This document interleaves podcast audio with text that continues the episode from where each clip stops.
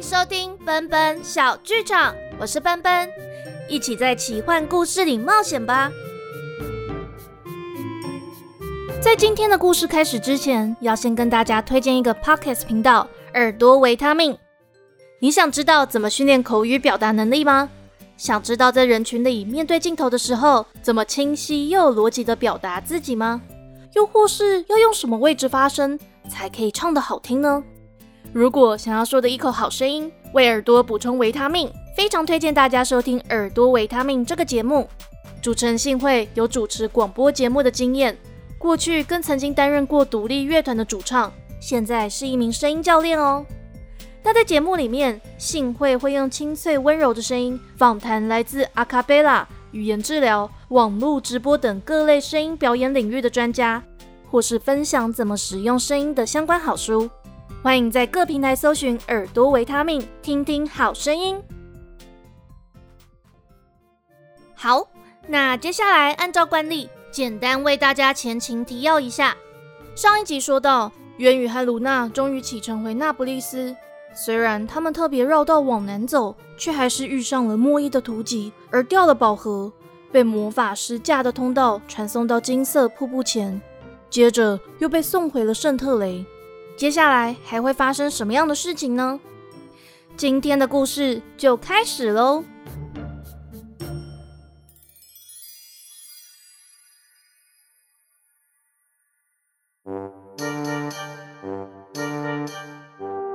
在玄剑国有一座边境之城，名叫索沃；而在那不勒斯的东南方，同样也有一座边境之城，叫做圣特雷。两座城相似的地方就在于常有商队经过城市，各自在东边和西边设有最大的市集。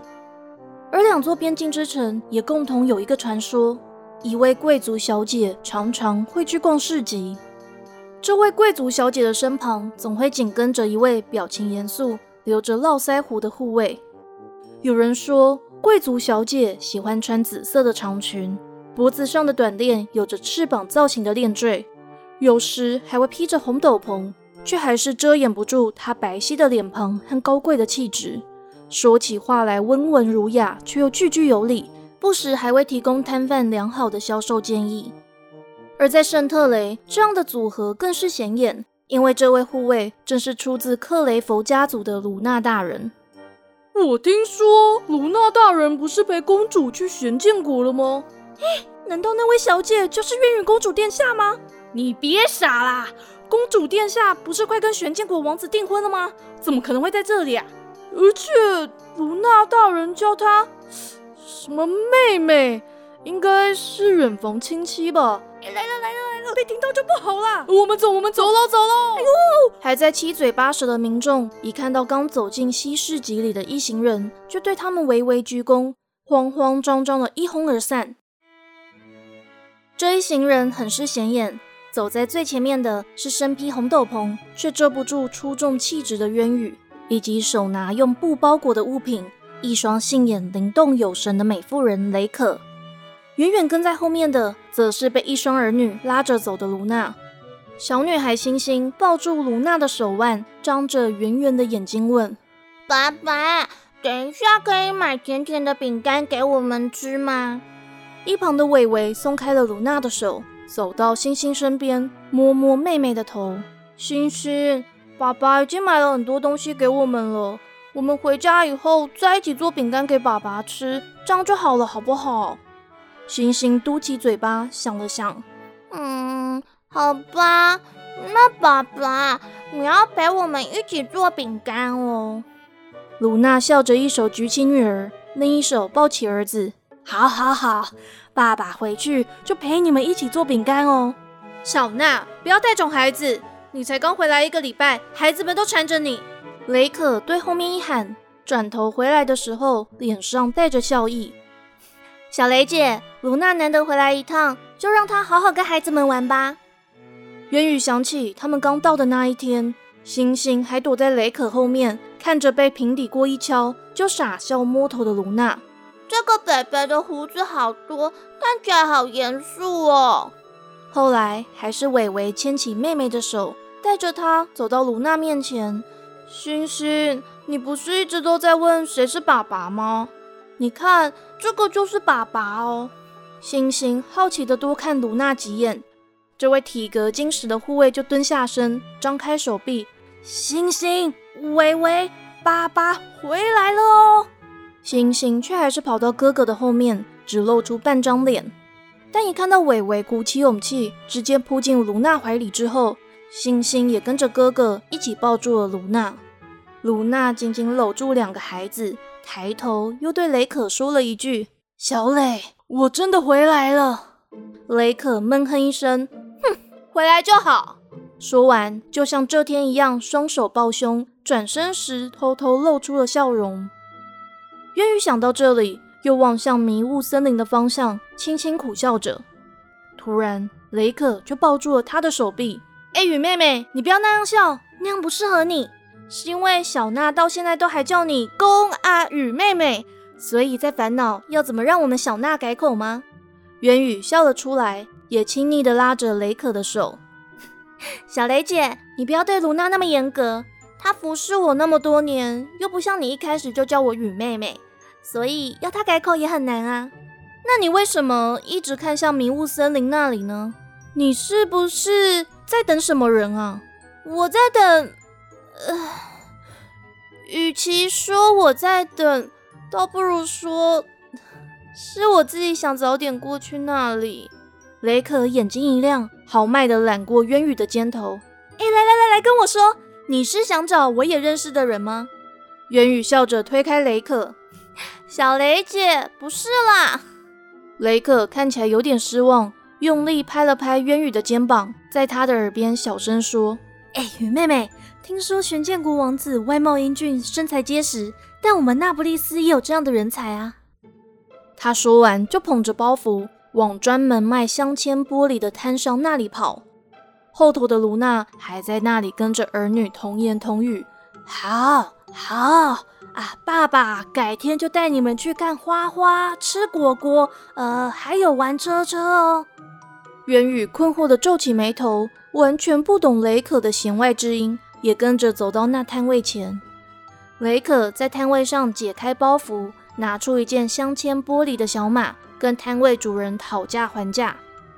元宇待在鲁娜家的这一个礼拜以来，已经看惯雷可镶嵌玻璃工作坊里耀眼的彩绘玻璃作品。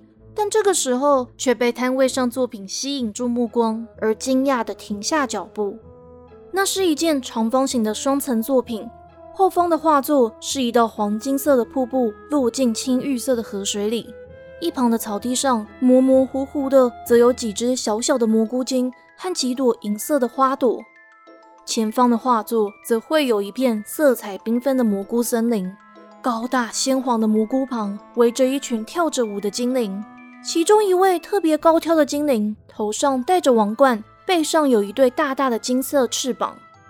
精灵王子才没有翅膀。元宇没有注意到自己说出声音来，一旁就一个男子接口说：“听说精灵王子叫雷鸣，后来跟一位叫陆霜的精灵结婚。”元宇吓了一跳，往后退了一步，对上一双紫罗兰色的眼睛。男子伸出手，彬彬有礼地说。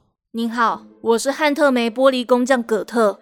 这次跟师傅来圣特雷，是想搜集雷可姐和其他工匠的作品。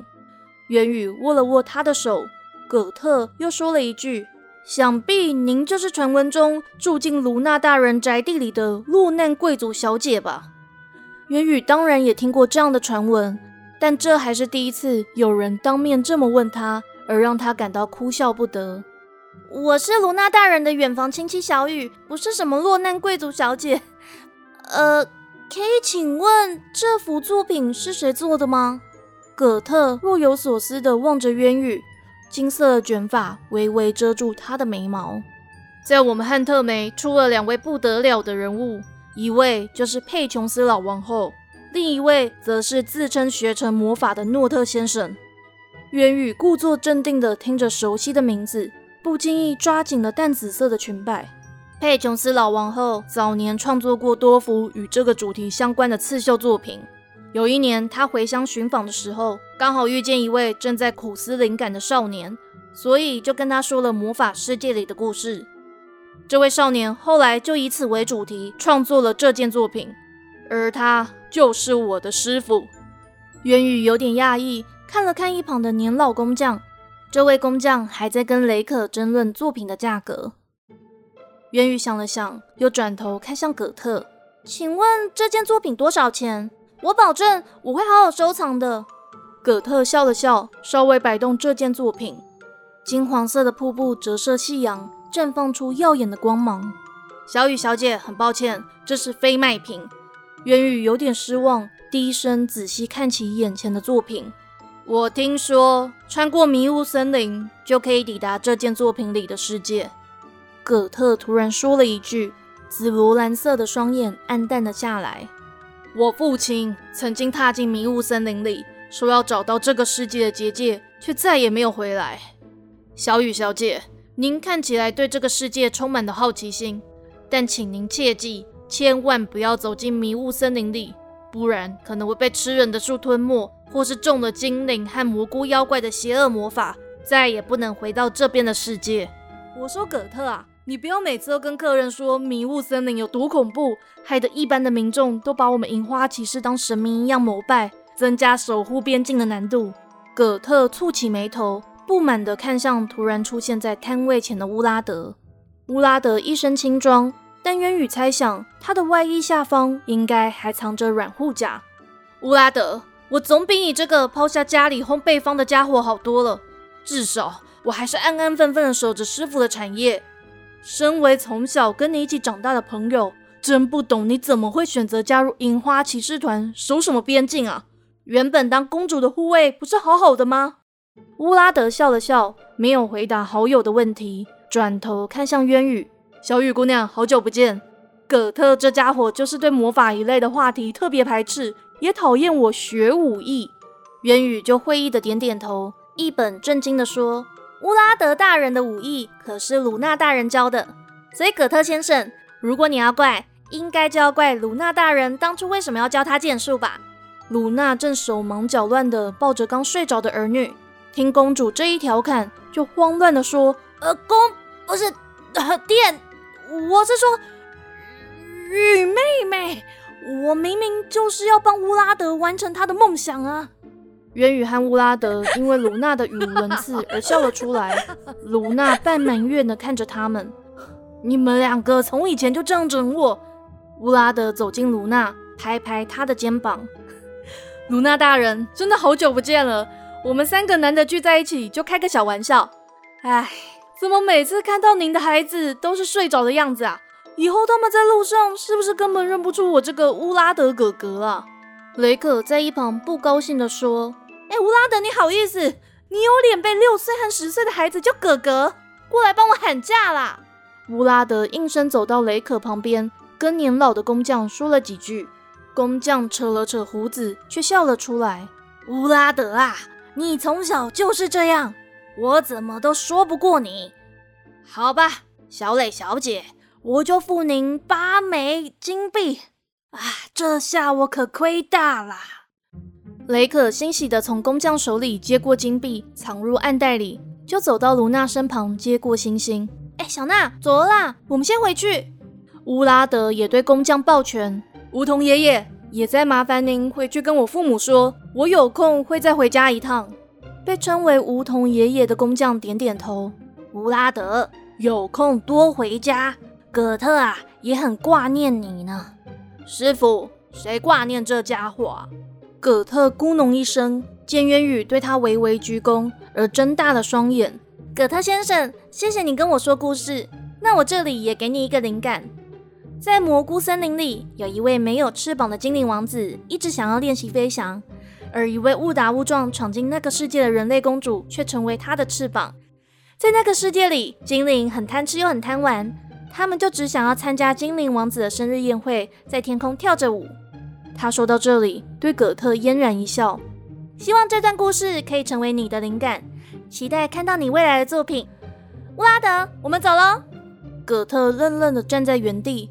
看着好友和渊羽远去的背影，梧桐爷爷抚着有点斑白的长胡须说：“嗯，公主殿下还真是位有趣的人啊。看来啊，公主去过魔法世界的传闻是真的啊？呃，师傅，您怎么知道啊？梧桐爷爷看着徒弟大笑了起来。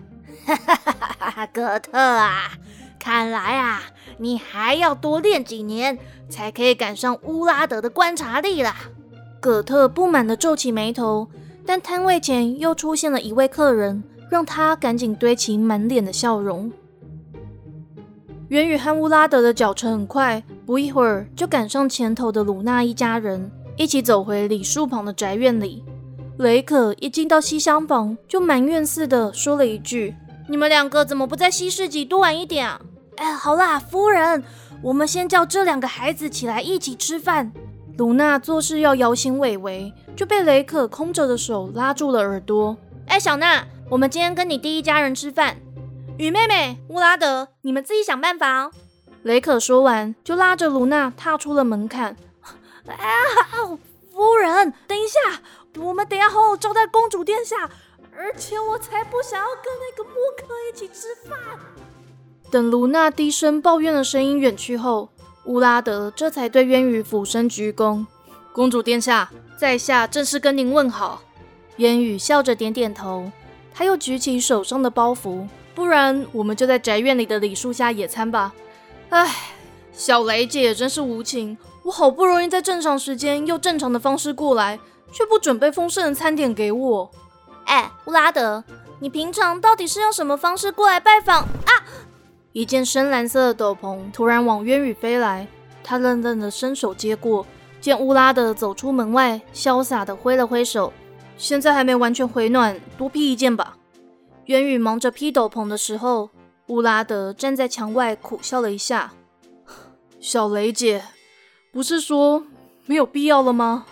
他打起精神。率先在李树下铺好野餐垫，从包袱里拿出无数的面包和糕点，又不知道从哪里摸出了一对杯子和一壶野梅汁。元宇在一旁坐了下来。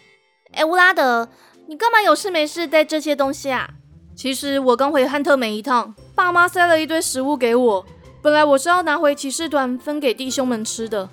元宇却没有回答，沉默地看着天空的白色月亮。又看向迷雾森林的方向，乌拉德突然觉得口干舌燥，生平第一次不知道说些什么，而举杯喝了一点野梅汁。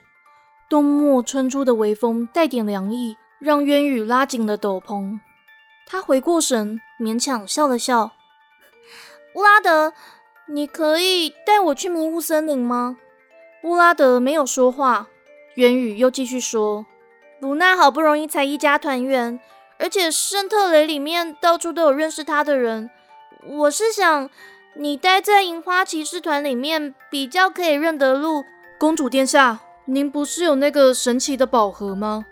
元宇把头枕在膝盖上，悠悠地说：“ 在回来的路上，宝盒早就被一群强盗抢走了。我觉得应该是那个瑞高王子或是莫伊派出来的人吧。不过魔法师也说。”宝盒已经失效了。您希望最晚什么时候回王宫？国王陛下迟早会知道您已经离开玄剑国了。春末之前一定要回去克夫特。而我希望最晚可以在三月底前找到两个世界的结界，因为因为我我答应了精灵王子，一定要参加他的生日宴会。乌拉德淡淡一笑，又喝了一口野梅汁。也就是说，我们还有一个月的时间可以找到结界。哼，我答应为您带路。元宇开心的坐直了身体。乌拉德看着他的笑脸，微微往后缩了一点。不过，我有个条件。什么条件啊？我希望卢娜大人可以一起来。渊宇想要反驳，乌拉德又急急的说了下去。毕竟现在他才是您的护卫。我再怎么说都得听令于樱花骑士团的大将军，而且现在进到森林里面太过显眼，像葛特那样怕迷雾森林和魔法的大有人在。如果您们被认出来，公主和护卫一起行动也比较好有个说法。渊羽垂下头，好吧，只好跟小雷姐、伟伟和星星说声抱歉，我要把卢娜带走了。乌拉德递出一盘肉桂卷，别想那么多，先吃吧。这可是我家的明星商品哦。元宇笑着接过肉桂卷，开心的咬了一口。嗯，这个好好吃哦，而且你爸妈为骑士们准备的食物，刚好都是我爱吃的。乌拉德看着公主胃口大开的样子，对着月光苦笑了一下，闭上眼睛。等礼花绽放的时候，我们就出发吧。渊宇开心的点点头，再一次看向迷雾森林的方向，仿佛听见了丹影的声音。元宇，我会一直等你。丹影，再等我一下，我很快就会过去找你。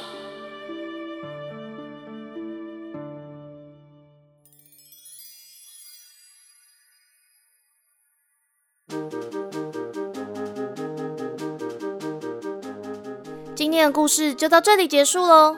之后，渊羽会怎么带着卢娜和乌拉德一起前往迷雾森林呢？